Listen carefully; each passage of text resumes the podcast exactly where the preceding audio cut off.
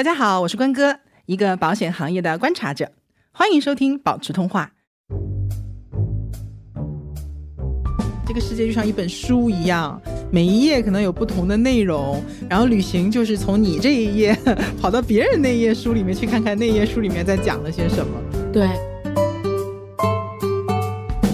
你旅行的时候，你就好像你可以短暂的回到童年，因为每一天都是全新的，每一天都是不一样的，会觉得充满新奇，也会让你心情很好。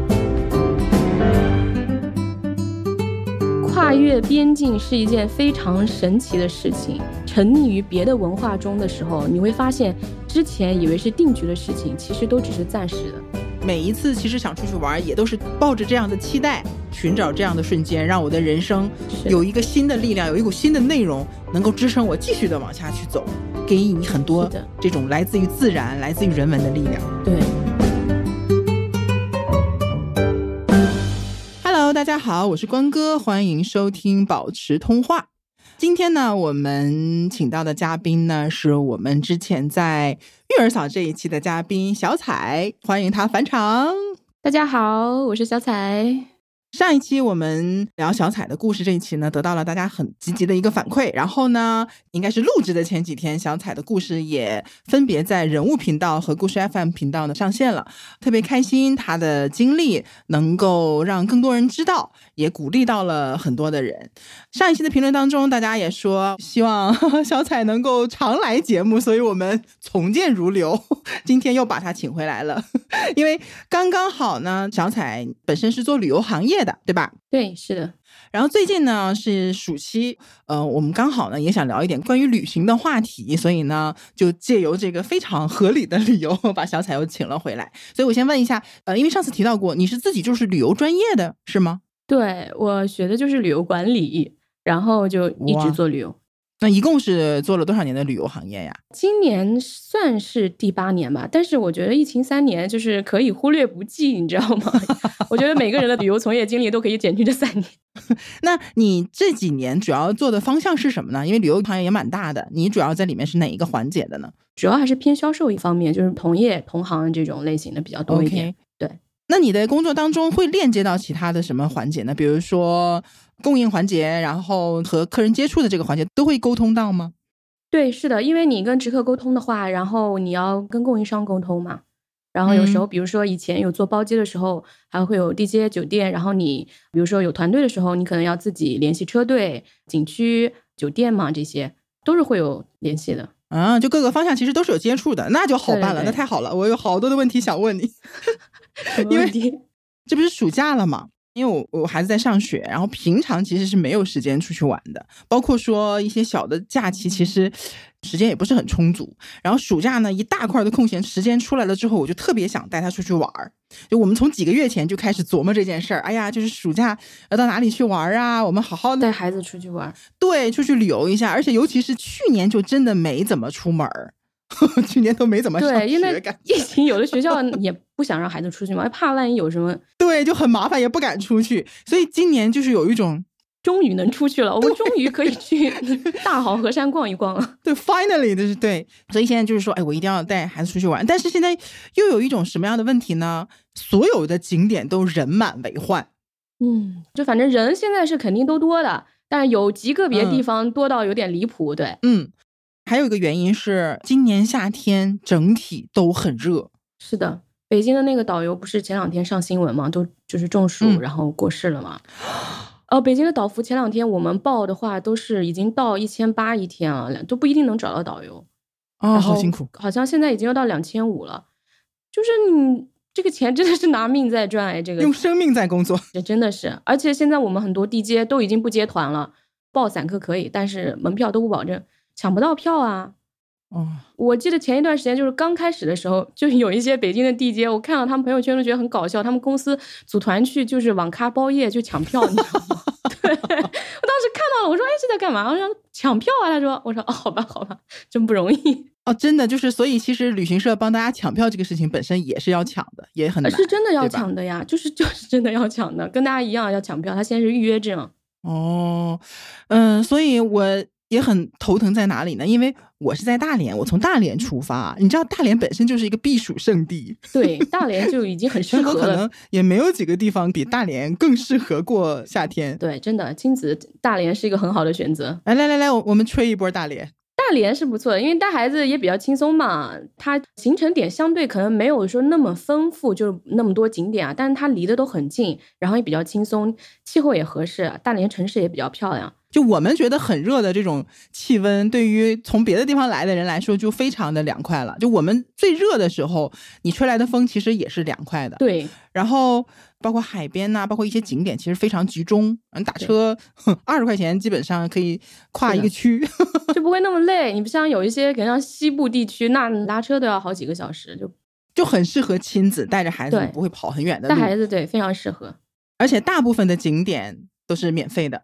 对对对，我们没有什么太多人文的东西，大部分还是一些自然景观。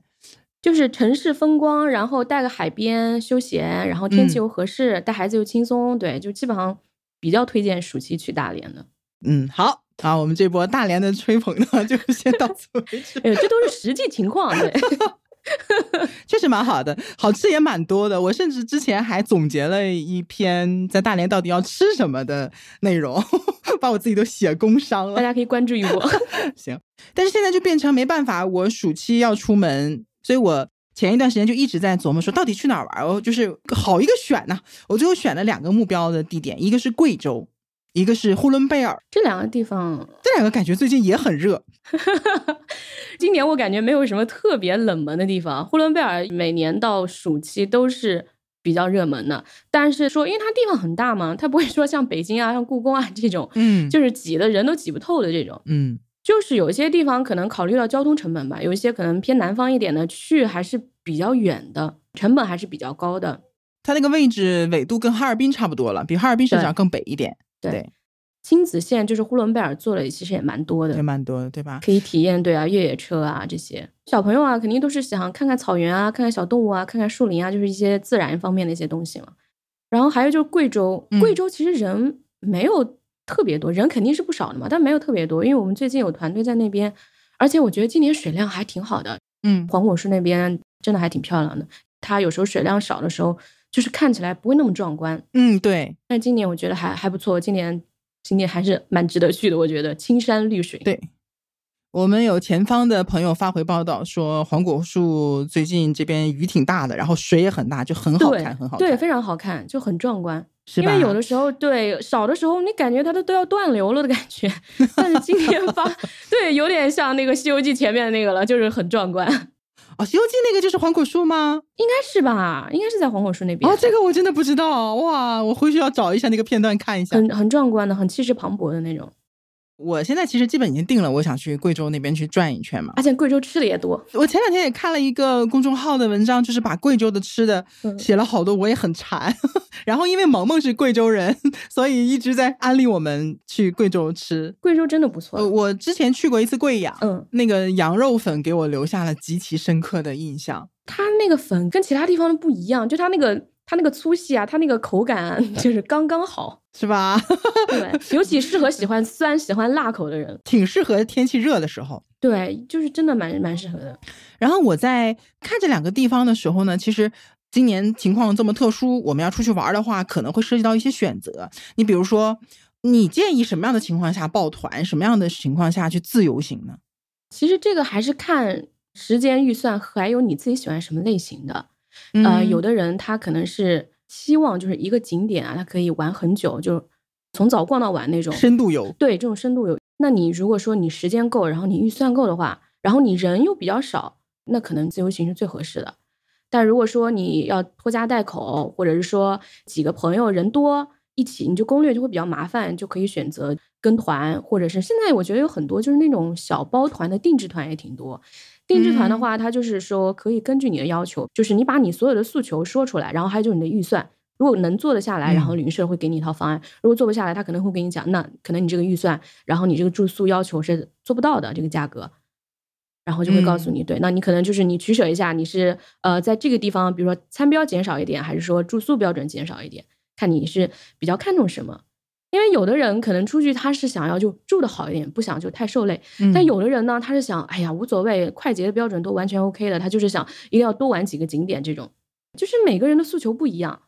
所以像我这种，如果是带小孩儿、嗯，带老人出行的话，可能报一个小团儿可能会比较好一点，对吧？能省点心。对，私家团啊或者定制团啊这种，可能就你不用操那么多心，然后出了什么问题，嗯你就找对接人让他帮你解决。但如果说你自己呢，那你就可能哪里出问题，你就嗯跟车队或者是跟酒店，你要自己去协商，自己去解决干嘛的。嗯，所以团其实能做的是一个是制定路线，对既有制定好的，也有自己要求和安排的，对吧？。对然后第二个呢，团是能帮我们解决吃饭、住宿和景点，其实都是可以解决的。对啊，都是可以解决的。嗯嗯，呃，再就是可能比如说他能出车，呃，出嗯对司机，然后出导游，对，都是行的。所以如果需要这些东西的话，就可以抱团。嗯、自己搞定；不需要的话，就自由行就好了。对年轻人可能相对自由行方便一点，可能像带孩子啊，或者是老人出去，还是觉得啊跟团他省心，然后他觉得嗯放心一点。他可能他不像年轻人，就是用各种软件用的比较熟练啊，也也比较懂。对对对，所以你们接触到的用户，其实很多跟团的还是以中老年为主呗。对中老年或者是家庭，或者是单位，或者是就是他们啊朋友、中年人他们定制的那种，还有就是像可能举个例子，比如说他们是建筑公司的，他们就是嗯会做各种类型的，比如说斯里兰卡啦或者巴厘岛啦那种建筑主题的一种团，比如说他要去哪几个地方参观，可能都是当地比较有特色的建筑，然后景点的话，他就是你随便给他安排几个。然后他们主要就是以就是这种异业合作吧，现在也是一个方向吧。哦，还有这种的啊，这种蛮高级的，看起来。对他们团友可能都是从事建筑设计啊，类似嗯这种行业的一个人，他们主要还是以考察为主。啊，嗯这个我还是第一次听说，因为我最近研究这个团，我才发现说和我很多年以前跟团的那个经验又不太一样了。既有你刚才说的那种小包团，嗯就出发什么时候出发都可以，所有的时间，然后路线，它的路线它会有一个大概的基础路线，然后你可以在这个嗯状态上去调整，然后人数啊、车呀、什么都是可以去跟他去沟通的。然后呢，还有一种是固定时间。然后团的数量基本上也是相对人多，比如说我看了呼伦贝尔的这个，就常规的大团，对对对，常规大团，但是很有意思啊。嗯我看的小团这种品质小团，比如说两到五个人就可以成一个小团，特别适合一家人去，嗯，对你这种有一单一团，它就是一个越野车或者是一个商务车这样子。就是从当地开始，当地结束的这种。但是它的价格呢，反而比大团要便宜。正常是不是应该是定制的小团应该更贵一点？定制团会贵一点，但是那种二至五人，你说的这种，他给你形成的，它不能叫定制团，就是叫私家团。嗯，它还是有一个方向的。定制团就是说你这边啊要去哪就去哪，自己要求。对对对，就是完哦全空白的。然后私家团它是给你形成的呀，有一个常规的一个方向的，它这个核算的利润就是一个小车的包车的价格，可能呃，比如说两人起发最多，比如说八人或九人这种类似的。它这种成本的话，反正常规来说是会比大团要贵一点点的，嗯，但是其实嗯不会说差太多，因为最主要还是要看，比如说住宿，然后含的景点、含的门票，还有餐标，还是要看这些东西的。对，对，当时我也觉得说，哎，为什么小团反而比大团还要便宜，或者大团更贵？然后我去看了一下，他那个大团是有研学性质的，嗯，就是游学性质的。对，这种都会贵一点。所以游学这个，我最近好多啊，带孩子到各个路线去有一些人文教育的这种。嗯，对，有些人他是专门做游学项目的，它针对的相对就是比较高端的那种，可能就是比如说去香港常规的一个纯玩团，或者是你自由行的那种，可能四嗯五千、五六千差不多了，就还不错了。但是那种游学的，可能一个小孩子将近两万块钱这样子，就是只有孩子没有家长去的。为什么这么贵啊？他要给你看孩子，这也不是，他行程肯定是不一样的，他会有一些学校啊之类的参观，啊，然后他会配备专门的老师，这些都是有费用的。他不是一些常规的导游，就是会配备一些专门的人员，可能一个团就是老师、导游都会四五个、五六个这种。那照这么来看的话，因为我昨天刚跟旅行社的服务人员去沟通嗯过哈，我也在想，我要去报团的话，旅行社到底在当中起到的是一个什么样的角色，或者说，嗯其实我会有点不放心。比如说，我比较关心的第一个就是你出车的话，这个安全问题谁来负责？定制嗯团的话，它就在意外险里边啊。他如果说你是签合同的话，都是属于他这责任险、意外险里面的呀。如果你是旅行社帮你去订的，所以其实他说他要给我们买意外险的，我说我自己肯定也要买。他说他对他说你买，我们也要再买，买双份儿的，买双份儿对吧？对，就是旅行社是肯定要买的啊，旅行社自己也要买。然后车队他们也有他们的那个险，因为他们要办运营手续，他们也有他们的那个质保金啊、险啊什么都有的，出了问题车队也是要赔偿的。嗯，第二个呢，就是我就在想说，那收费的这个事情，因为总归你会想。哪里可能会有一些所谓的坑什么之类的，就想会不会有这个额外的收费啊？所以我就跟他说，你这个车费里面是不是包含了，比如说加油费啊、过路费啊，或者什么之类的啊？你你讲的这种，我们一般分开的，比如说全包就是都含的，半包就是不含的。半包的话就是车费便宜点，但是啊，路桥啊就是你自己当地交，或者是他交过你再给他报销啊这种，或者是导游先垫付，然后到时候算团里边。嗯，对，现在基本上全包的比较多，半包的很少，基本上就全包了。对他跟我也讲是。全包嘛，然后中间还有一个什么问题呢？因为我们可能比如说人也不多，呃，它里面有一条就是最低几人成团，然后呢，如果说不够这个人数的话，就要怎么办的一个问题。其实就相当于毁约吧。这个可以看合同啊，就是旅游合同上对这个是有明确的划分的，比如说因游客问题退团，因组团社原因退团，它都有一个时间的，比如说提前七天、提前两天，什么什么都有的。哦，这个要这么来写的啊？那我懂了，那我我要改合同了，因为他的合同上面只有说同意怎么安排，同意怎么安排，我就觉得好像这个不太详细。他这个应该是全国旅游，我们现在合同都是电子合同，都是统一的呀。但他那个合同很简单呐，就给我一种什么感觉啊？那边的意思，他们每天要发很多团，但是可能没有几个人会看合同。嗯，对，确实很多人不看合同，他们自己也不看的。合同甩给你，你签完就完事儿了。然后我提出一些异议，感觉好像也不是很在意，或者说他们也不想去跟你探讨这个合同到底要怎么签。他只是告诉你说你自己改，改了我们这边能过就给你过了。这种感觉这么随意的吗？对，就特别随意。甚至我还觉得，因为你看这个还是给合同的嘛。嗯，因为我妈包括我婆婆，她这几年其实也陆陆续续参加了一些小团，就是当地可能比较。周边的一些小的旅游，一两天回来泡个温泉什么的，汽车汽车团那种短线团。但我觉得好像完全没有签合同这个流程，不签合同肯定是不对的。你正常都是要签合同的。可能有些不签合同的是有一些，就现在有很多那种跑单帮啊，可能他都没有旅行社的，或者他们可能就是个中间人。现在最多的就是旅行社，就是衍生出来一种，就是其实我们作为同行也很不喜欢这种存在，但是现在也没有办法避免，因为他们有很多的量，你懂吗？比如说，他是一个摄影队的负责的，就老年大学的，或者是他是呃广场舞队的一个领导，他可能有好多好多的叔叔阿姨，对，都会从他那边报。可能他从旅行社呃走一个行程，他要一个价格，然后他去跟那边说，哎，我们去哪哪玩几天，然后你一个人八百块钱，就很多人，对对对对对对对，很多人就是看着他说，哎，你们去嘛，我也去啊，都去去去，就像春游似的就去了。对，不不仅不看合同，很多人连行程都没看，然后就走了。就叔叔阿姨啊，就年纪大的会有很多的。其实我们是不建议这样，就是最好你是跟旅行社去直接对接，你最起码你要知道你去哪，你这个行程到底是什么样的呢？就是很多都是冲就鸡蛋团，就我们说鸡蛋团，呃，几十块钱去领两百个鸡蛋，领十斤牛肉羊肉这种。那他他们怎么赚钱呢？他是因为他这种肯定是建购物店的嘛，就购物店会有补贴，然后导游上团肯定就是你买东西他要赚钱嘛，就是靠这样啊。因为他这个团，他毕竟是短线嘛，他赌的也不太多。反正你买不买，他也不会强迫，但是他就会让你从。就是这种团，我是觉得就玩不好的。你说你怎么玩？就玩个几天啊，进三四个店、四五个店，你从早上五点钟起来就去排队进购物店了，这种你怎么玩？但是这种确实有很多群体，就是有很大量的一个群体去玩的。其实，尤其是就是年纪稍微大一点的，因为很多，我觉得他们动不动就组织一个，嗯嗯，这种小的旅游。是的。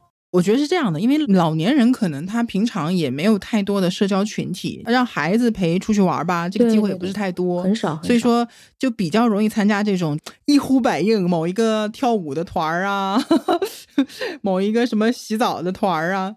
老年人他跟年轻人的想法不一样，会觉得进一两个店可以便宜点。还挺好的，他们会有这种，就是两代人他想法真的不一样。像我以前做直客的时候，会觉得，哎呀，你不如选一个纯玩的，不要进店，你能玩的好一点啊。但是老年人不这样想，他有不是所有老年人，就是一部分他会觉得，哎，那同样的一款行程，就打个比方，比如说去山东玩大连、威海这种半岛纯玩的汽车团，要在八九百吧，可能特价那种半岛的。哎，五天才九十九块钱，他们会觉得九十九块钱再加两天还不够买菜呢，去玩一趟多好啊！就这种团，一看就是团费肯定不能覆盖成本。对呀，你想五天九十九够什么啊？五天要进七八头十个店，也玩不了东西。但是对你确实威海、山东、蓬莱都能去，但是去你去不到、争不到的景点啊，就是带你去那边进个店这种。所以这种价钱一看就是非常非常低的，覆盖不了成本的，它肯定就是有问题的，肯定就是要带你进店，对吧？可能就是正经的景点也去不了太多。这种团其实像我们以前都是不愿意做，因为太烂了。但是你现在外面有很多 徒步队啊、摄影队啊，就是他们老年人有他们自己的圈子，他们那个人数是很多的，他们专门有一个群的群，很多很多很多人，然后他们会互相拉，然后他们就是会走这种。就是不出事还好，出事就是就不好说的那种。所以其实这个还是有一定的隐患的，对吧？对，是的。你比如说购物有一些纠纷呐，坑蒙拐骗，呃，都是这样的呀。就是你进购物店，它都是千层套路啊，就是各种人设。所以正常的团，按理讲应该是，比如说，呃，是可以提前就确定我是纯玩的还是代购物的，对不对？对的，正规旅行社其实大家也都是想接这种纯玩品质，因为他也希望你回去玩的好，你下次还能找他呀。你走个这种团，你显然是玩不好的呀，你肯定是一肚子怨气要吐槽的。但是有些时候这个价格也是决定性因素，对吧？那九百八和九十九这个差距还是蛮大的。我记得我很多年前了，我从丽江到香格里拉，嗯。在当地报了一个当地出发的团儿，然后到香格里拉，他就是来回的，但是我们就没回来，我们从香格里拉直接又飞走了嘛。我们就是说，哎，交点钱跟着他走，然后到香格里拉去，当地什么普达措什么的转一转。嗯，我当时我还没有找最便宜的几家，选个品质的是吧？对，稍微品质一点，对吧？价钱也不是最便宜，但也不是那种最豪华的，就正常一点的。但是当时在车上，我记得就是导游做很多的讲解呀、介绍啊什么的。中间他就跳出来说：“我们有一个自费项目是到藏民家里去，嗯，藏民家访啊，这个叫家访，这个也叫家访。对，一般家访这个东西都有一点 灰色的东西。对，他就说这个家访呢，大家可以自愿参加。然后我们那辆车上就真的没有人参加，也是蛮尴尬的，说实话。啊，他推自费没推掉，然后导游就很明显的不太高兴，他后半程就是一直在翻脸了，是吗？”对，有一点就是给我们脸色看，就是明里暗里的，哎，也提不到骂吧，反正就是在对阴阳我们，也当时就是也是年轻，也不太敢说话，就到那边了。然后到了那边，其实还有一些事情发生，反正就类似的吧，就会让我觉得说，哎呀，我是抱着不去参加那些购物啊，或者是额外付费的这些项目去的。嗯，但你要是问我，我回答不去，你又不高兴，让我心理压力也很大。这也是后来我很长时间没有抱团的一个很重要的一个原因。哎，确实，你第一次就碰到云南，也是第一次就碰到了一个嗯一个怪兽。你 别说你们怕了，我们也怕。就是我们以前有同行，就以前做日本的 OP，他说他这辈子都不想去云南，因为他说他以前刚做旅游的时候就带他父母去去云南，他说的被扔在路上了，快气死了。这么夸张？反正是很多年以前了。对呀，就很怕遇到这种事情。我说你真的被扔在路上？他说真的呀，我跟我爸我妈。因为什么东西，他可能跟导游呛了两句吧，也是买东西还是什么，他不愿意进去。然后导游说：“那你就在这边别回去了。”然后他说：“不回去了，不回去。”然后导游开车就走了，就没有人管他。他也是在当地报了团，对他气死了。然后他去到了当地警察局啊，什么什么的，投诉报案。怎么说呢？对，就是也是会解决，但是嗯，还是挺耽误自己的时间，然后耽误，然后自己也生气啊。对呀，心情也不好。那反正是有很多年，十几年了。云南旅游反正是整顿了很多年嘛，一个就是你报团之前就是确定吧，到底有没有电的，就是要问清楚。嗯，那如果说你在团上遇到了跟他给你承诺的不一样，你就可以去找他。还有就是你不能报太低价的嘛，比如说你从中部，就比如说像上海或者是周边江浙沪啊这些地方，你飞过去，其实你自己查查机票是多少钱，然后你自己在机票上面再加个一两千块钱。这可能才是相对基础的一个价位，合理价格。嗯嗯，所以说来说去，别贪便宜。对，而且这个也跟遇到导游有关系。其实云南我也去过几次，但我遇到的那个导游就还可以，我们团队之前也还可以。但是他也是有他的一个说辞，讲故事那种，故事套故事，说的栩栩如生，哎，说的大家嗯，对对对对对，然后买一点买点买点这个什么什么什么的。然后你稍微买一点，他可能他的坑够了，他也不会说难听话这样子。还有一种就是你就是搞定制团，保证真诚玩，就是一单一团这种，基本上是不会有的。除非说你自己，那导游跟你说话，哎，比如说哎赌石赚了赚了多少钱，你一听故事听入迷，说哎导游你也带我去赌石吧，就你非要去的了，就跟导游没关系了，因为也有这种客人。这个是我觉得已经到了诈骗的环节了吧？应该是、对，就 是你自己出去真的是要坚定你自己，就不买东西就不要买东西，不要就是哎说说说说说到哪个你突然就哎被他说动了，我想去看看，你带我去怎么怎么样？嗯，对，但是哎云南的同行不要封杀我。其实我觉得有很多地方在旅游这件事情上都会有一些不好的案例啊什么的。我前两天还看了一个某著名的 旅游城市，呃，关于买海鲜缺斤少两这件事情，哦这个很难 很难说去完全给它规避了。我是觉得，但凡你只要是跟人打交道，有人的因素在里面，其实就会有很多不确定的因素在，所以你碰到什么样的，其实都是有一定的几率在里面的。对，是的，真的不好说的。那有什么办法能够降低我们在旅游过程当中遇到这些不开心的事情，提前规避的一些方法呢？一些大的原则性的东西有吗？嗯，多花钱，这肯定是一方面。有的时候，比如说穷家富路，真的遇到了一些啊，你觉得就是被坑了，但是考虑你安全因素，对，也对对对，也不要太去较真。还有就是，我是觉得，就景区旁边卖的东西，它真假不好说，但它肯定是贵的呀。其实我都觉得贵点、便宜点吧，你自己买东西买个高兴也就算了，主要是怕他嗯骗你，你知道吗？嗯嗯，在外地出现一些问题，其实蛮难解决的吧？你就跟在家里其实不嗯太一样，对对，包括吃、包括住、包括行程都有可能。跟团的话，一般吃住这些就不存在，因为都是提前订嗯好的。嗯，你自己出去玩，你订酒店的话，一般订个连锁啊，或者是一些比较知名的，应该也不存在。然后就是说，你嗯吃就要看明码标价的一些店嘛，有时候不一定要去某些网红店啊，我觉得。啊，对对对对，靠近他们生活区，或者是像菜场啊这些地方，基本上就本地人这种很难被坑的。对对对，我我是觉得你一定要去那种人潮汹涌的地方，那打卡比如说你去拙政园门口买水果，你说正常苏州人谁去拙政园门口买水果？对，我我那天看了一个嗯 特别搞笑，一个人到大连来，然后他就打卡了一个螺蛳粉店，大连人和广西人都沉默了。对对你，除非说你去河北吃安徽牛肉板面，这个应该是比较正宗的。这个在安徽吃不到，只能在河北吃。嗯，那所以说，其实如果说要旅行的话，自由行就自己多长心眼嘛，对吧？别贪便宜，对呀就是别在景点买一些奇奇怪怪的东西，然后别迷信网红打卡。是的，而且大家不会觉得现在景区卖的东西都很相似吗？对，我也觉得卖的吃的，我觉得越来越千篇一律的感觉，都有什么大鱿鱼，都有那个什么土豆。嗯，对，都有长沙臭豆腐。对呀，我觉得我们可以列一下啊，北京的南锣鼓巷，上海城隍庙啊，对上海的城隍庙州，灌田街，嗯、厦门的那个曾厝垵，田街，丽江古城、乌镇什么什么都一样。对，然后阳朔西街，我觉得也差不多了。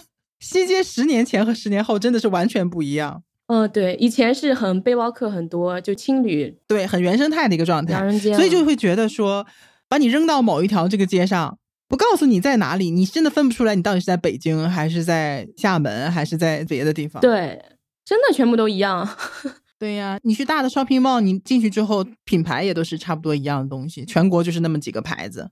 对啊，所以我觉得有时候不如去当地的菜市场啊，有时候会有当地的一些新鲜的蔬菜、水果之类的，我觉得还可以。嗯，哎，那你自己去过的地方，哪个地方我觉得去了还是会觉得很好，不后悔的这种？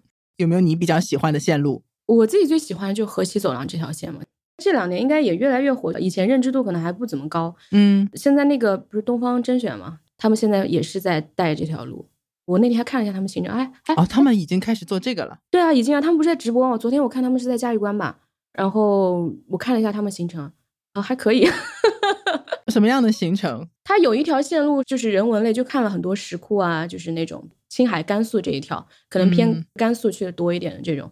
然后还有就是加青海东台、西台都去的那种，也就是反正我们常规就是青甘大环线嘛，它可能添了一两个，对嗯你是比较喜欢西北这个方面的，对跟人文历史相关的。对，西北新疆还有宁夏其实也挺好的，我觉得，就宁夏，我觉得还不算特别热门而已。现在做亲子游学的宁夏，最近几年我觉得好像多了一点，但一直以来，好像去银川、宁夏这边玩的不是特别多。嗯那我是觉得那边还挺好的。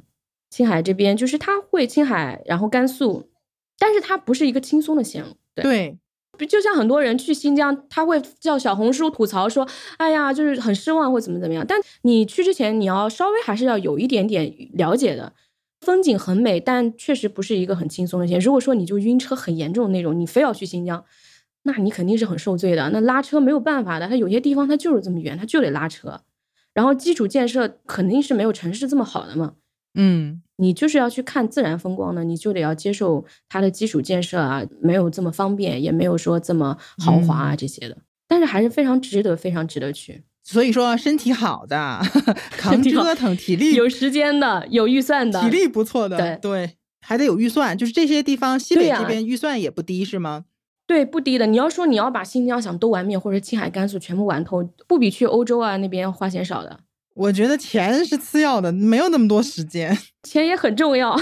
你要玩透得多少时间啊，对啊，钱和时间这两个是缺一不可的。是吧？像你新疆，你可能玩个半个月，也只是玩一个皮毛吧，就是说实话。皮毛对吧？对，可能嗯北疆能去几个点不错了。感觉一次能去，比如说半个月，你也得去好多次才能把新疆玩的比较透一点。，对啊，去过的人都说好。对，确实很漂亮，自然风光、历史人文就是都有。哎，那去新疆适合要个导游吗？呃，你说是跟团，还是说只是要个导游，还是要包车要导游嗯这种？我没想那么细。这个怎么说呢？你要是去新疆这种，我觉得你要是没有经验的，我是不建议自己开车就先过去的。自己拿张地图就去了。如果说你没有什么独立旅行的经验，或者是你没有去那边就开过车，我是不建议自己开车过去的。真的有出过事，啊就我身边认识的都会有真的出事的。开车路上遇到车祸，或者说去西藏那边，他就是自己不注意喝酒或怎么样，第二天人就就走了，就是哦很突然。对，就是你去这些地方，你真的不能掉以轻心，不要觉得我身体素质好或怎么样，前期准备一定要是做到位的。他不是说你去就是中部城市或者什么沿海地区就哎随便玩两天那种你。们去趟西安，对吧？买张机票就走了。对，那如果是在当地租个车，或者是包个车，对吧？当地租车，我也是建议你让当地的司机 开。就你如果不是老司机，或者你没有在西北开过，你就不要，因为现在也有那种房车，你当地自己开的也有。如果有经验的，你肯定是这种方便一点嘛，也节约嗯成本。然后你要是没有经验，我建议还是最起码第一次你应该找一个当地的司机帮你开。我看很多人就是会介绍，嗯，呃，就是跟别人打听说你的司机怎么样，你这个司机好的话，可能你介绍给我转介绍这种嘛，嗯，我知道，对我知道。这种怎么说呢？对吧？就是也不知道靠不靠谱。对，这种就是一个看运气的事情了。说实话，但这个司机可能就是真的很好的，但是也不好说。你这个网网上的陌生人，对吧？也不好说，他其实是没有一个监管的。那如果遇到好的，可能就真的会很好。但如果呃有什么突发情况，或者是有什么需要扯皮的事情，那这个也也会比较麻烦。那所以其实真正如果你想有一点保证的话，还是要找一个正规的旅行社去包车，然后签合同，对吧？对，当地也会有一些他有提供租车的地方，就是你一个正规的场所，你去那边就是签一个协议这种。哎，这里嗯就涉及到一个问题了，我如何能确认说提供给我服务的这个人他是一个，比如说这里涉及到一个资质问题，对不对？对，其实很简单啊，就是你到当地比较大的旅行社，或者是提供租车的一个集散中心那种，嗯，他会给你签协议，你就不用担心了。最起码他是跟车队是会有一个协议的，然后他车队肯定是要有运营资质，他才能在这边去接业务。那我到哪里去找这些正规的有运营资质的机构呢？你去找旅行社就可以了呀，或者是当地的一些旅行社，比如说在网上，因为有很多人可能习惯就是我去之前就在网上把路线什么都定好嘛，然后我再过去嘛。那网上，或者是你在平台，平台也有这种提供的呀。比如是什么样的平台？飞猪吗？对呀、飞猪携程大家都知道了呀，对啊，所以飞猪啊、携程这些入驻的都是有资质的。对啊，它是要提供资质的。比如说你在它这个平台上用车出现了问题，你可以找平台啊，然后你也可以到最后他帮你处理，处理不好你去呃仲裁啊各方面都行，啊，因为有时候看到的一些纠纷反而是来自这些平台的嘛，就是投诉啊什么的。这是一个点。对对对，我，后来想想也是，他也有一个可能私下的一些没有资质的那个纠纷，你可能看不到，嗯、对，你反而是有平台投诉的，可能比较容易看到，对吧？所以都会有是的。我今天在地铁上，我还看到，就是现在小红书很多平台吐槽，哎，我今天跟了谁谁谁家的欧洲什么什么游，然后多少多少钱，各种吐槽嘛，对，就有有的吐槽我看了都会觉得很离谱的那种。是谁吐槽谁呀？到底是？就是游客啊，他可能跟团跟了某一个欧洲团，然后他报了多少多少钱，可能是两万多块钱，他吐槽就是嗯，在团上遇到了各种问题，比如说什么走马观花呀，或者说车坏了呀，凌晨赶车然后退税啊，没有说清楚，到了当地手忙脚乱，很多。人都对，就就类似的事情啊，嗯嗯嗯，对，就是我我有的看了也会觉得挺离谱的，但是我现在是觉得后疫情时代跟疫情前的真的是不一样的。今年欧洲游确实比往年是要贵的，就已经不能用过去的价格衡量现在的价格了。对，正好我也想问问关于境外游的这个部分，你刚刚提到说疫情前和疫情后的区别，首先你刚刚提到那个区别其实应该是成本或者是费用的区别，对吧？对，成本的区别就还就是会贵吗？现在当然当然会贵。就是成本也确实是实实在在的贵，为啥呢？当地欧洲的用车还有很多，就是导游人员的。你想，其实旅游复苏才没多长时间，就它这个复苏，整个是一个坍塌了重建，就整个三年，大家都已经属于关门状态了，就突然复苏，而且今年的签证，那今年签证就老费劲了，今年签证也不好签，很痛苦啊。他们对做批发的，他们搞签证非常非常痛苦，就是，也就是说，他们要付出的时间、精力和成本会更高了。对，然后当地的地接也很贵啊，欧洲人也没钱了，也更想赚钱。对呀，他三年了，他三年了也没有接中国游客了，对，成本确实是实实在在上去了。就是行业现在一个特殊时期所呈现出来的一个状态。对，其实大家也是想给他做好的，但是就是现实情况各方面都有很多东西需要克服，就是在一个慢慢的恢复的阶段。还有就是，我觉得大家对欧洲团有一个误解，就是常规的德法意瑞这种团十几天，真的那确实就是走马观花，就。不可能说做到深度。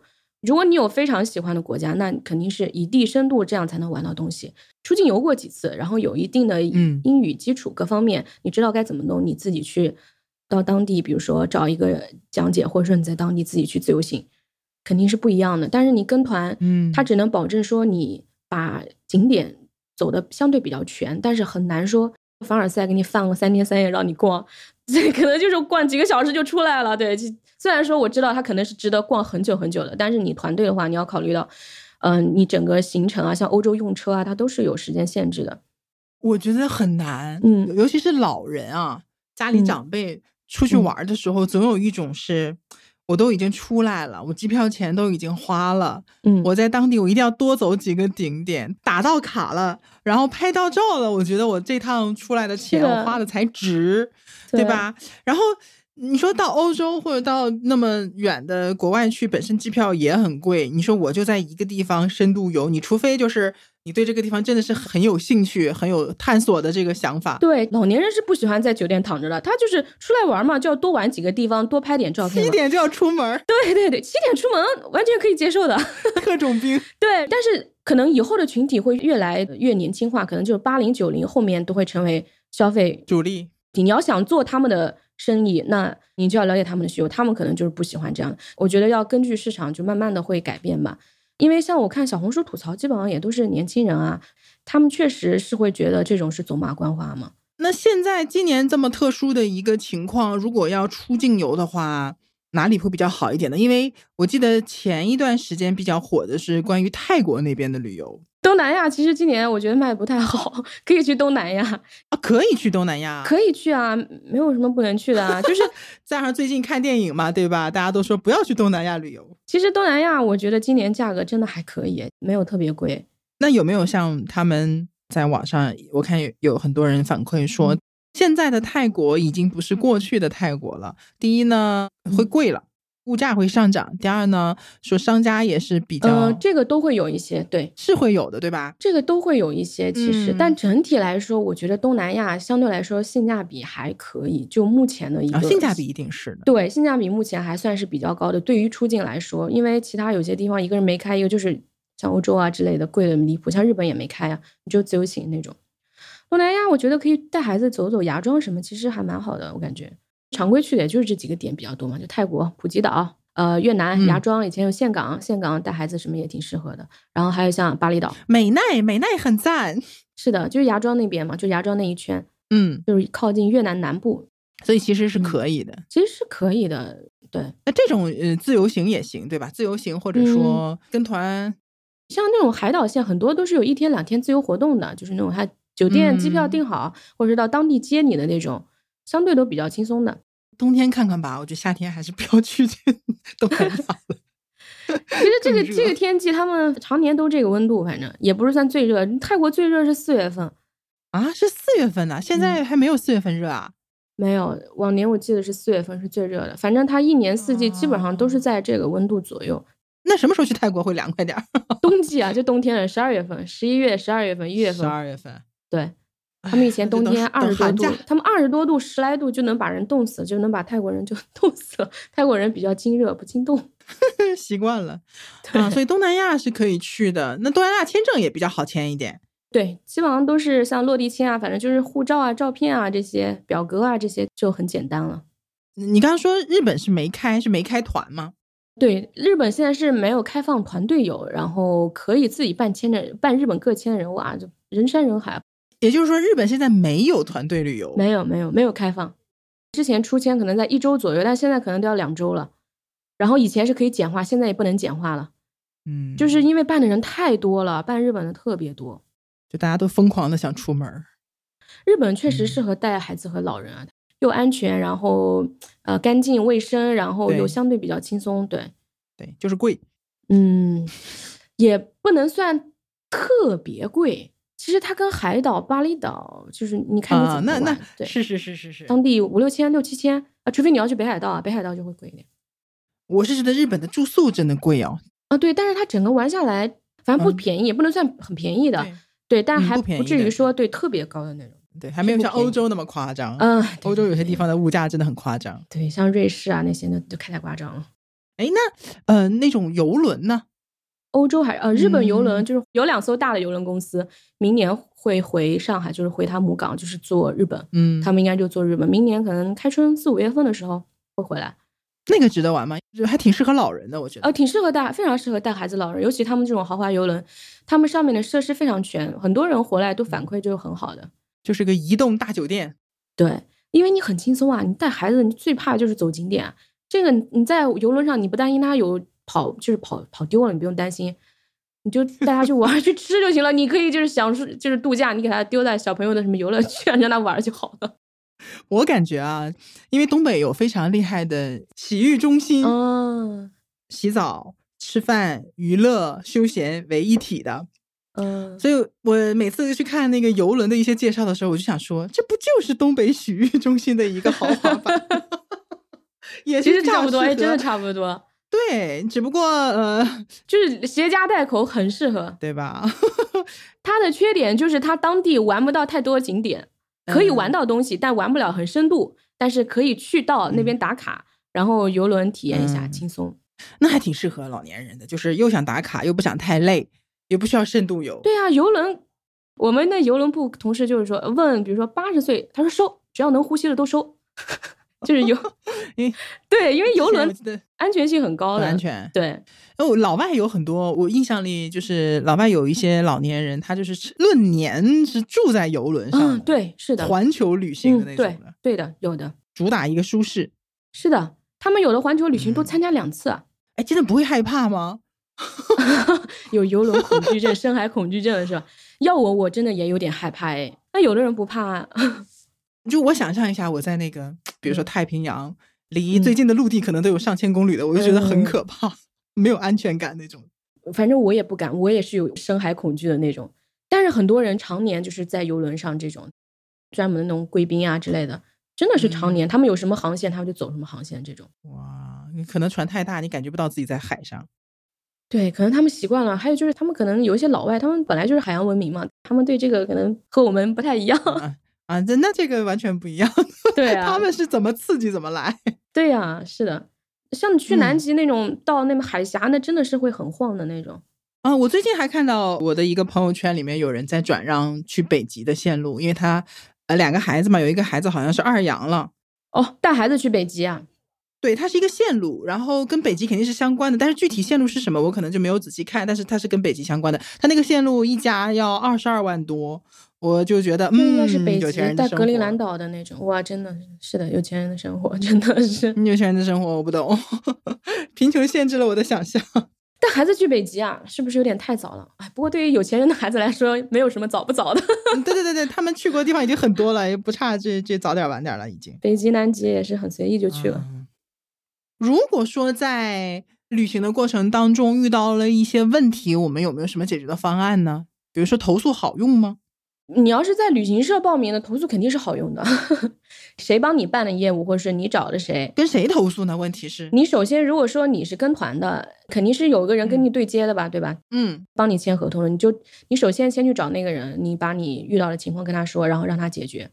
绝大部分情况下，他都会想办法帮你解决的。嗯，如果说他真的不帮你解决，那你就投诉好了。或者说解决的不满意，对，你就投诉，去旅游局投诉，然后旅游局投诉也解决不了，你就仲裁、起诉，对，都可以。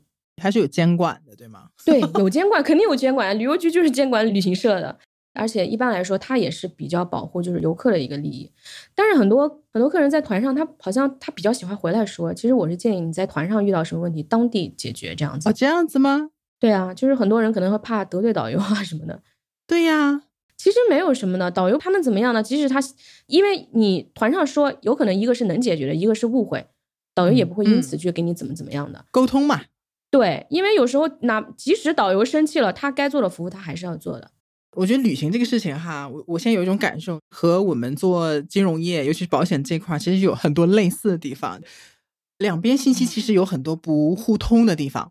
然后呢，嗯，我作为一个消费者的角度，我会其实有很多很模糊的一种焦虑，就是因为我不清楚它背后到底是怎么回事儿，包括说可能会出现什么样的问题，以及说有什么样的解决方案，我可能是不那么清楚的，对吧？毕竟有信息差在这个地方嘛。嗯，而且总归每个行业里面都会有一些不那么靠谱，或者说不那么嗯有品质、不那么正规的一些存在，然后这些存在就会很大的影响这个行业整体的一个口碑。嗯，确实，对吧？其实道理都是一样的。听你讲完了之后呢，我觉得第一最重要的就是找正规的旅行社，自由行倒没不存在这个问题了，对吧？那自由行就是你自己多做点功课嘛。自己买好保险很重要。来来，从业内人士来讲一下为什么它很重要。是的，太重要了。人家就是说，旅行社他敢违规经营，不敢不买保险，保险太重要了，它可以转嫁非常多的风险，而且对于旅行社、对于游客都是很大的一个保障。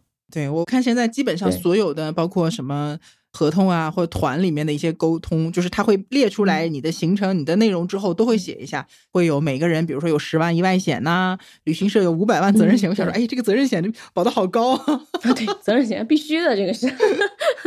像我每次旅游，我也是一定会买这个旅游意外险的。旅游意外险这一块儿呢，其实也挺复杂，然后细节也很多。这个我们应该是下一期就会专门讲一期旅游意外险到底是怎么回事儿。就我们要出游的话，买什么样的旅游意外险，以及怎么买，哪一个是适合我们的，这个我们到时候会讲一期的。如果大家对这个地方是有信息的话，可以 蹲一下下一期。你看，我们旅游业内人士都已经在强调说，旅行一定要买旅游意外险了。对，因为旅游就碰到这种什么摔胳膊断腿的这种都是小事，这都很经常会遇到的。这不怕一万就怕万一的事情。出门风险还是有的。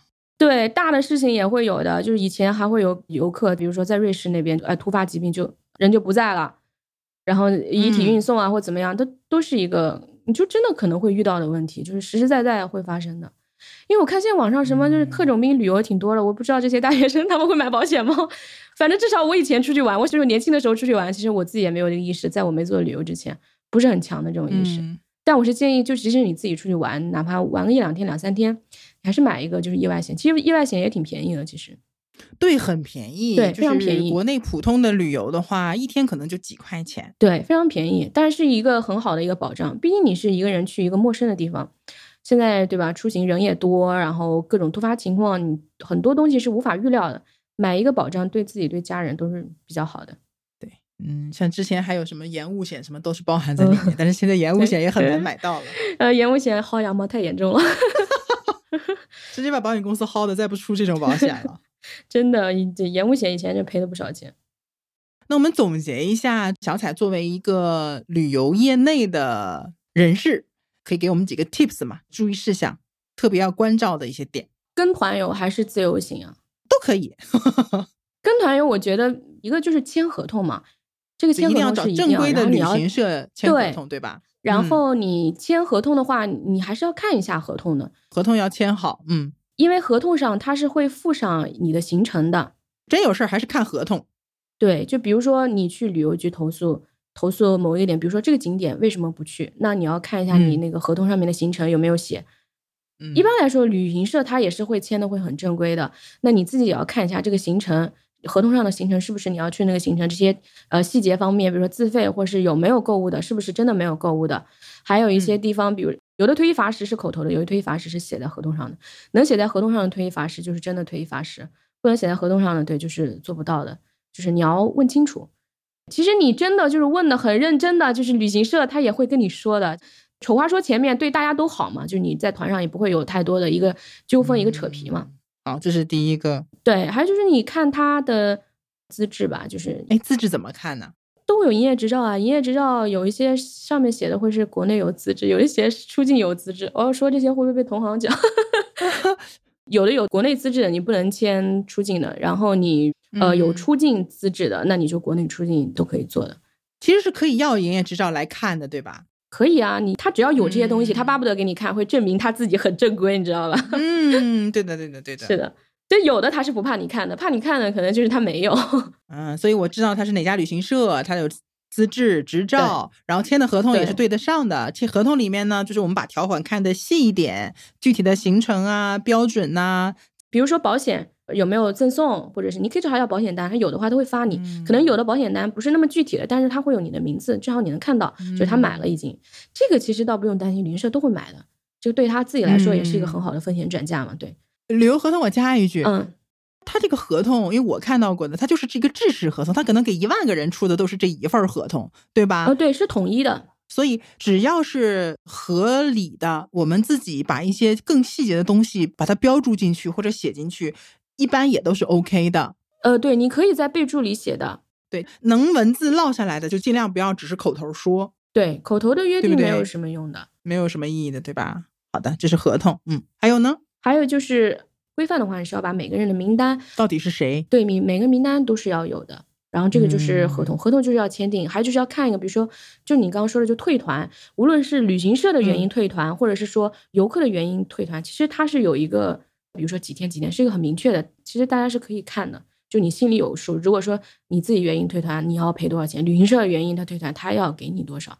对，都有的这些合同都会写的很清楚。就是丑话说在前头。对对对，可能很多人不太清楚，但是如果其实有一些经常出去旅游的叔叔阿姨，他们有些也是比较清楚的。哎呀，旅行我觉得对人生还是挺有意义的。对，每一次比较畅快的一次旅行，都能。感觉给自己带来很多的力量，要么你就是放松，要么你就是有很多的感受，要么你就是有很多的。哎，我想到一句话，很适合结尾，《那不勒斯四部曲》里边有一句话，嗯，对，就是这样。我当时看到这一句，我就觉得啊，这句话很适合当出境游的一个广告词。我来找一下，嗯，跨越边境是一件非常神奇的事情。沉溺于别的文化中的时候，你会发现。之前以为是定局的事情，其实都只是暂时的。嗯，对，我觉得这有时候就是旅行。还有一句话，我记得我之前看到，就是说有的人为什么喜欢旅行，觉得旅行很开心，就是你旅行的时候，你就好像你可以短暂的回到童年，因为每一天都是全新的，每一天都是不一样的，会觉得充满新奇，也会让你对就会觉得心情很好。有的人就是旅行人格，可能他平时是很内向人，但他旅行的时候就会很开心，很很放得开，很很外向。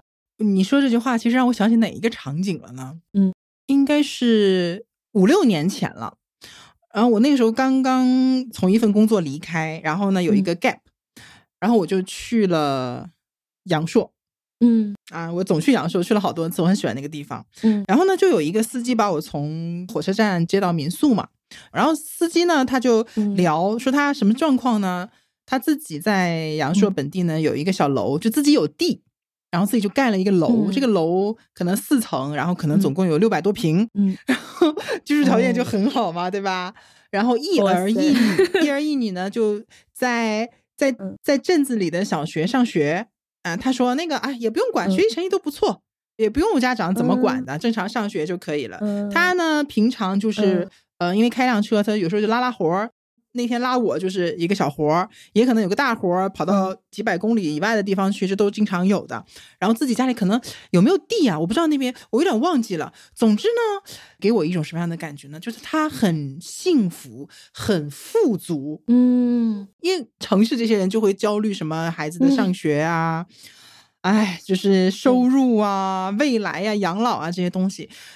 但是你把这些问题抛给他的时候，在他那里感觉都不成立，这都不是问题。他会觉得不重要，可能对，就是有什么可焦虑的，这样就可以了。现在在镇上上学，然后将来再去中学去念个书，念完书出来之后也没有愁说将来一定要找什么工作，因为那是后面的事情。然后自己住的也挺开心，虽然说他那个楼六百多平，未必可能有上海的某一个小房子值钱，那显然没有。但是人家生活环境或者说生活质量。本身又是在一个风景如此秀丽的地方，所以当时我就特别感慨，就是说，就他那种富足的感受，是我很少在我自己的生活环境当中感觉，那才是活着该有的状态。对对对，就是我身边可能很少有这种感觉，大家都多多少少的啊，有点着急吧，为了明天要去努力，害怕跌落，对那种感觉。但是他人家就是嗯，本身我也没有很高的期待。状态我也很满意，就很舒服、很自在、很富足，就是很欣赏沿途的风光。对，然后自己也很开心，就一路下来，整个人就是笑嘻嘻的那种状态。哇，我我当时就觉得，哎，人还是可以这么活的。其实，对啊，就就其实前两天我们去团建的时候，就是在浙江湖州那边，他们也就是农村嘛，园林式的那种农村小房子，嗯，后面是山，前面是水，然后自己种了一院子的花花草草，你会觉得。哎呀，嗯，在这边有块地，生活在这里多好呀！对，我不知道你听没听过我那期节目，就是去年我们是拉了杨硕，我朋友就是民宿老板娘也做了一期节目嘛。那她就是基本就没上过班，躺平做民宿的状态，人家还生了两个孩子哦。但是她疫情三年，是不是也不好过啊？杨朔受到的影响相对来说会小一点，确实有影响，但是他也撑过来了。现在也还挺好的，就人家早上基本上十点之前都没有起床，我好羡慕啊，好羡慕啊，流出了羡慕的泪水。对，所以说，嗯，就觉得旅行这件事情吧，还是对，他会给你不同的认知。其实有时候你是可以决定自己的活法的。脱离开自己生活的那样的一个环境，去感受一下其他的人的状态，是的，就很像什么呢？我之前我很年轻的时候自己写过，就是啊，这个世界就像一本书一样，每一页可能有不同的内容，然后旅行就是从你这一页 跑到别人那页书里面去看看那页书里面在讲了些什么。对，有时候你就是出去真的看到了，你才会知道原来真的有不同的存在。就就好像你的经历，我们看到了你的经历，然后通过你的眼睛去看到了别人的生活状态是怎样的，其实才能回到自己的内心去想一想，对我现在是一个什么样的状态，就是观看自己的内心，同时与外面的世界连接，你可以做出更好的选择。所以说，读万卷书，行万里路嘛，对吧？读书和旅行。那句话叫什么来着？那不勒斯那句，你再念一下，给我们收个尾。跨越边境是一件非常神奇的事。沉溺于别的文化中的时候，会发现之前以为是定局的事情，其实是暂时的。嗯，对，这就是很多人对，就是可能去旅行之后啊，他就看到了更多可能。就是你看到说不同的选择都可以有很好的活法。对，是的。我们永远只站在一个地方的话，就会被这个圈子里的东西所束缚。跳出去之后，看到不同的活法、不同的生活方式，甚至包括我们思想和观念当中那些非常已经成型的东西，你可能看到其他人根本就不当回事儿的时候，就会有一种特别大的冲击。对，是的，是的。就是面对同一个问题，大家的想法可能是不一样的。哎，所以我说没有什么自由意志嘛，我们自己的一些主观的认知，其实也都是来自于外界的灌输。对，你完全是可以重新构造的。其实，其实我觉得还有一个就是，就旅行的时候看到美景，真的会让你感动到流泪的那种。那些画面可能会真正的存在于你的脑海中，在你非常焦虑的时候，你会回想起人生那些非常美丽的瞬间，它真的会。在你黑暗的时候点亮你的心，就曾经有那些美好的画面存在。这个很重要。是的，这个世界上有很多美好的东西存在，有景色，有人物，有故事。就像我当年到了那个酒店，然后一打开门，隔着窗就看到了鱼嗯尾峰，夕阳照在鱼尾峰上，有一个金顶，哇，就那个场面，我可能一辈子都会记得。我为什么喜欢西北？有一次是很早之前去敦煌的时候，从敦煌的那个魔鬼城回来，当时已经快九点了，已经天已经黑了。然后我们在那个戈壁滩上，当时是冬天啊，就外面是很黑的。然后突然有一个女孩就说：“她说师傅啊，外面星星好漂亮，能不能停车让我们看一下星星啊？”然后那个师傅还挺好的，然后就停车，他说：“你们下来吧，别冻着。”然后一下来果然很冷。然后你往那个戈壁滩上一看啊，我第一次见到那么清楚的北斗七星啊，真的是一个巨大的勺子挂在戈壁滩的天边。原来北斗七星这么大呀！我才发现，就那个画面，我到现在都很能记得。我就觉得哇，好美啊！就这种苍凉的，星空非常震撼，对，就这种宇宙和大地之间的这种感觉，浩瀚，对，你会觉得哇，渺小。对啊，会觉得自己很渺小，会觉得看到这种壮丽的景象，你真的会被震撼到。我能明白，因为我也记得我看到银河的那一瞬间，嗯，包括我看到了雪山，我在那么近距离的情况下看到雪山，我就能明白为什么在雪山脚下的人们会有那么纯净的宗教信仰。是的，你在那样的环境里天天生活着，你一定会对这个世界、对大自然是的，生出无数的崇敬、对这种敬畏之心，敬畏。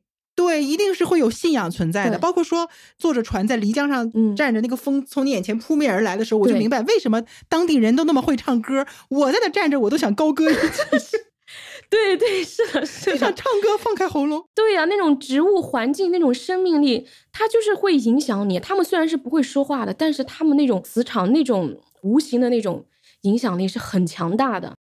对，这些瞬间实际上就是会一直印在我们自己的身体里面。对，每一次其实想出去玩儿，也都是抱着这样的期待，就是说我要寻找这样的瞬间，让我的人生有一个新的力量，有一股新的内容，能够支撑我继续的往下去走，去可以去面对可能存在的一些苦难呐、或者是一些挫折，就是给你很多的这种来自于自然、来自于人文的力量。对，因为这些才是最宝贵的东西。对，我觉得旅行还是一个非常有意义的事情啊。但是呢，为了能够更好的旅行，我们还是要去 提前做很多的功课，去了解一下有什么样的方法，让我们的旅行能够更加的顺畅一些，少遇到一些糟心的问题。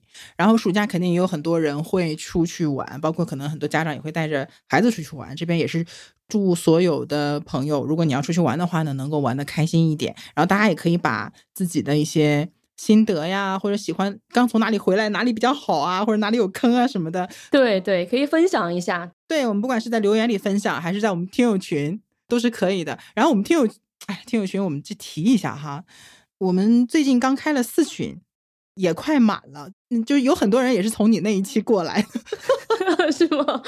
他们对你这个经历也很感兴趣。然后我们这个群也快满了，我是觉得说。我们也可以就这个机会嘛，就这期节目的机会，大家也可以聊一聊，就是旅行的那些事情，大家互相分享一下哪里好玩儿，哪里或者说大家理想中的旅行是什么样子？对我们听友群，也就是为了提供这样的一个地方，让大家就着我们所有的话题去做更加深入的一些分享。对，行，那我们今天的内容基本上差不多了啊。这个播出的时候，我应该是在旅行当中。已经在路上了。对对对，呃，所以也感谢小彩这次能给我们提供这样一些行内人士的视角。呃，每次跟你聊天都很开心，也希望你未来有更多的机会多来返场。好呀好呀，每次跟关哥聊天我也很开心。大家也很喜欢你。好，那我们今天的内容就是到这里了。然后我们下一期呢，应该是会聊这个关于旅游意外险的事情。如果要旅行的同学们啊，朋友们，千万不要错过，也请期待。好，那今天就到这里了，感谢大家，我们下期再见，拜拜，谢谢小彩，拜拜，拜拜，谢谢大家，拜拜。